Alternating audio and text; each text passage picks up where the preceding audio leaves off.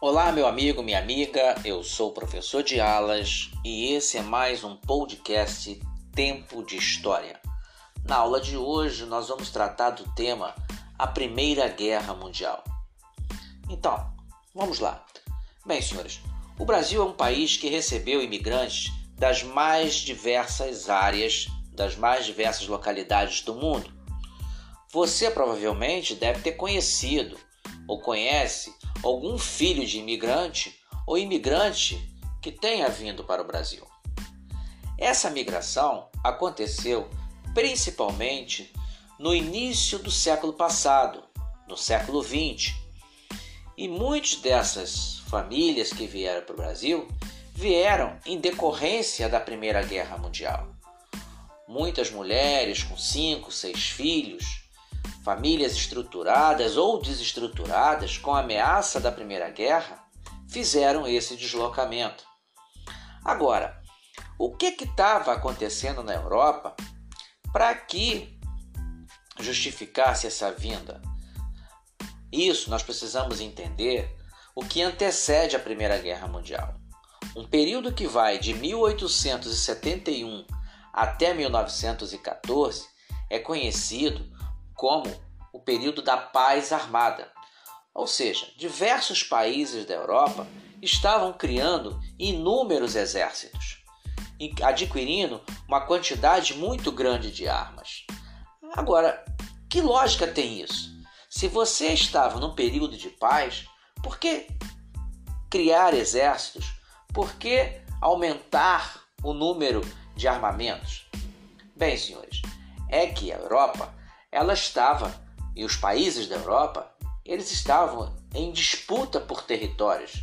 E esses territórios seriam territórios que forneceriam matérias-primas para suas indústrias. Daí, então, havia uma concorrência muito grande das indústrias capitalistas europeias e da necessidade dessas indústrias desses países em obter matéria-prima. Matéria-prima, para quem não sabe, é ferro, manganês, ouro, prata, tudo isso a gente chama de matéria-prima. Então, meus amigos, sobre essa disputa por territórios, é, eu vou dar um exemplo para os senhores é, do caso do Império Austro-Húngaro. Esse império ele era enorme. Dentro dele havia tantas nacionalidades diferentes que a tensão naquela região era permanente. Além disso, a Rússia e a Áustria estavam de olho nesta região. A Rússia também disputava com a Alemanha o controle da Polônia e da Europa Central. A França, por sua vez, não se conformava com o fato de ter perdido parte do seu território numa guerra contra a Alemanha. Com tantos interesses em jogo, os países mais poderosos da Europa começaram a fazer a chamada política de alianças. A Alemanha, a Áustria e a Itália se juntaram para formar a Tríplice Aliança. E para contrabalançar o poder dessa aliança, a Inglaterra, Rússia e a França formaram a Tríplice Entente. A situação da Europa naquela época era como um balão cheio de ar, onde bastaria qualquer espetadinha para que a guerra estourasse por todos os lados. Foi mais ou menos isso o que aconteceu em 1914. Tudo começou na Europa, no lugar chamado Sarajevo. Então, nessa cidade, em 28 de junho de 1914, o arquiduque Francisco Ferdinando, príncipe herdeiro do trono da Áustria, é assassinado enquanto visitava a cidade. O assassino é um estudante ligado a uma organização secreta da Sérvia. E o crime acontece porque a visita do arquiduque tinha um importante conteúdo político. O príncipe herdeiro visita Sarajevo para demonstrar o domínio da Áustria na região.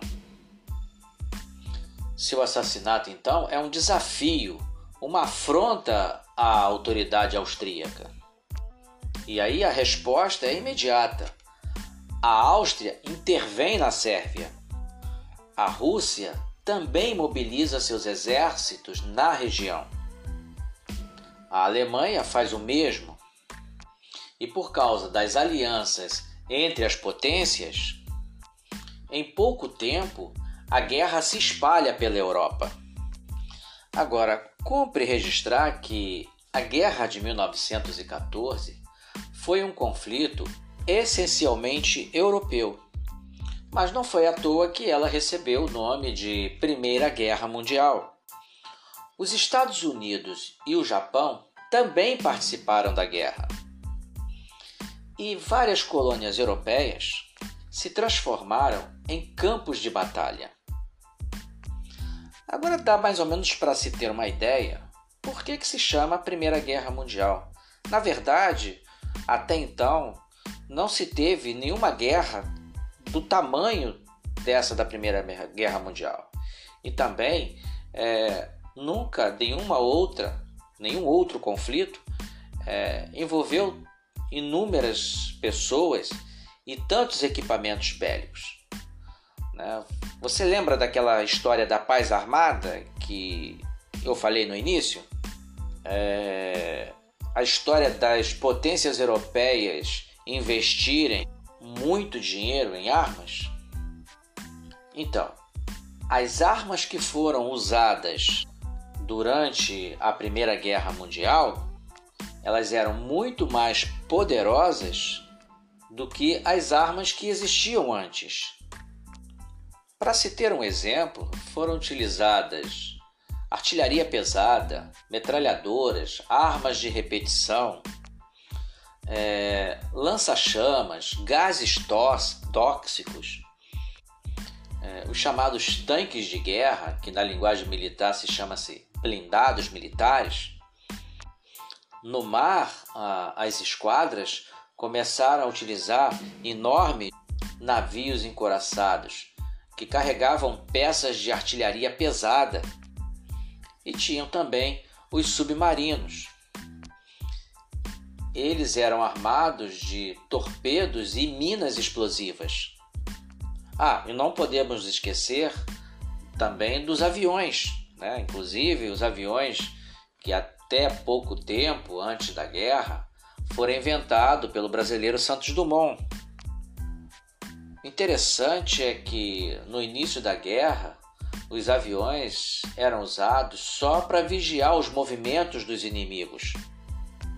Mas com o passar do tempo, eles foram armados com bombas e metralhadoras. Agora, será que antes de entrar na guerra, esses países envolvidos não pensaram uma forma de resolver os conflitos sem a necessidade de partir por fronte para o confronto direto? Então, no início da guerra, os dois lados acreditavam numa vitória rápida, rápida e decisiva, mas não foi nada disso que aconteceu. A Primeira Guerra, senhores, durou quatro anos. Oito milhões de pessoas morreram. Os exércitos alemães ocuparam parte da Bélgica, invadiram a França e ameaçaram avançar sobre a sua capital, sobre Paris. Mas foram detidos nas, na, na Grande Batalha do Marne. Tratava-se de uma frente de 280 quilômetros e cerca de 2 milhões de soldados alemães e franceses disputaram, naquela região, uma das maiores batalhas da história. Os franceses conseguiram deter o avanço alemão. A partir daí, a frente ocidental se transformou numa estática. Os soldados alemães e franceses lutavam dentro de trincheiras, que nada mais eram do que buracos cavados no chão, protegidos com arame, com arame farpado e metralhadoras. Na frente oriental, é, os despreparados exércitos russos invadiram a Prússia Oriental. Então, a luta continuou ali com resultados variáveis, até que ocorresse a rendição da Rússia em 1918. Nos Balcãs, depois das lutas muito duras, tropas austríacas e alemães se depararam a, na Romênia e a Sérvia e ocuparam esses dois países.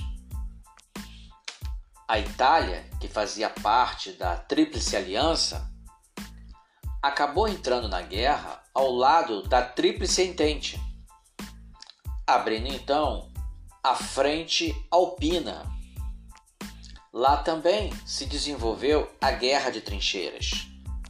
Os italianos acabaram sendo derrotados em 1917 pelas tropas da Alemanha e da Áustria. Já no Oriente Médio, a Inglaterra provocou a revolta de tribos árabes em oposição ou melhor, contra, no caso, os otomanos. Entre 1915 e 1917, as colônias alemãs na África foram ocupadas por tropas francesas, belgas e britânicas. No Pacífico, o Japão entrou na guerra contra a Alemanha, no intuito de tomar as suas colônias. Então, em abril de 1917, os Estados Unidos da América entram na guerra contra a Alemanha.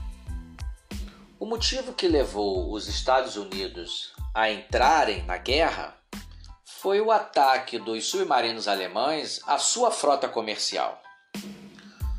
O ataque aos navios norte-americanos estava provocando enormes perdas materiais e humanas isso, por óbvio, afetava profundamente os interesses comerciais dos Estados Unidos. A intervenção norte-americana na guerra seria decisiva para a vitória dos países da Tríplice Entente. Agora, a guerra em si afetou a vida das populações civis. E sem exceção, afetou profundamente a vida das pessoas das potências envolvidas no conflito. A economia dos países em guerra se transformou profundamente durante o conflito. Entre 20 e 40% da população masculina adulta foram recrutados para servir nas Forças Armadas.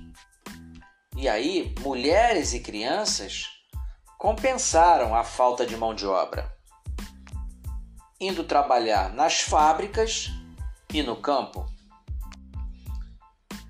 As fábricas, no caso, a produção, é, era dedicada quase que exclusivamente à produção de armas e equipamentos militares.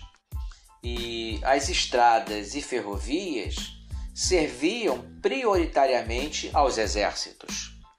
No início, a guerra até causou um certo entusiasmo, né, por conta da propaganda que se fazia.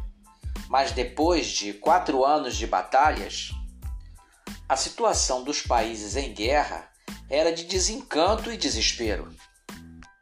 Um escritor alemão chegou a comentar, abro aspas, se não chega a paz, chegará a revolução. Fecho aspas. Mas a paz acabou chegando antes. Bom, a paz chega em 1918, o exército alemão assina a rendição. E em janeiro de 1919 é realizado o encontro internacional para discutir as condições de paz. As condições impostas para a Alemanha no pós-guerra são duras. A Alemanha fica desarmada e parte do seu território é militarmente ocupado. Além disso, a Alemanha tem de pagar pesada indenização pelos custos da guerra e perde todas as suas colônias. Nesse sentido, a, a paz acabou modificando o mapa do mundo. A Áustria é dividida. A Hungria se torna um país independente. A Polônia volta a ser independente. A Turquia perde parte do seu território para a França e a Inglaterra. E a Rússia também perde o seu domínio sobre vários países. Ainda no ano de 1919, é criada a Sociedade das Nações, um organismo encarregado de resolver as disputas internacionais e manter a paz mundial. Mas a gente sabe que essa paz não durou muito tempo. Logo veio a Segunda Guerra. Bom, mas isso vai ser assunto para uma próxima aula, quando nós formos tratar da Segunda Guerra Mundial. Eu fico por aqui, agradeço os que me ouviram, saúdo os que me escutaram. Um forte abraço a todos.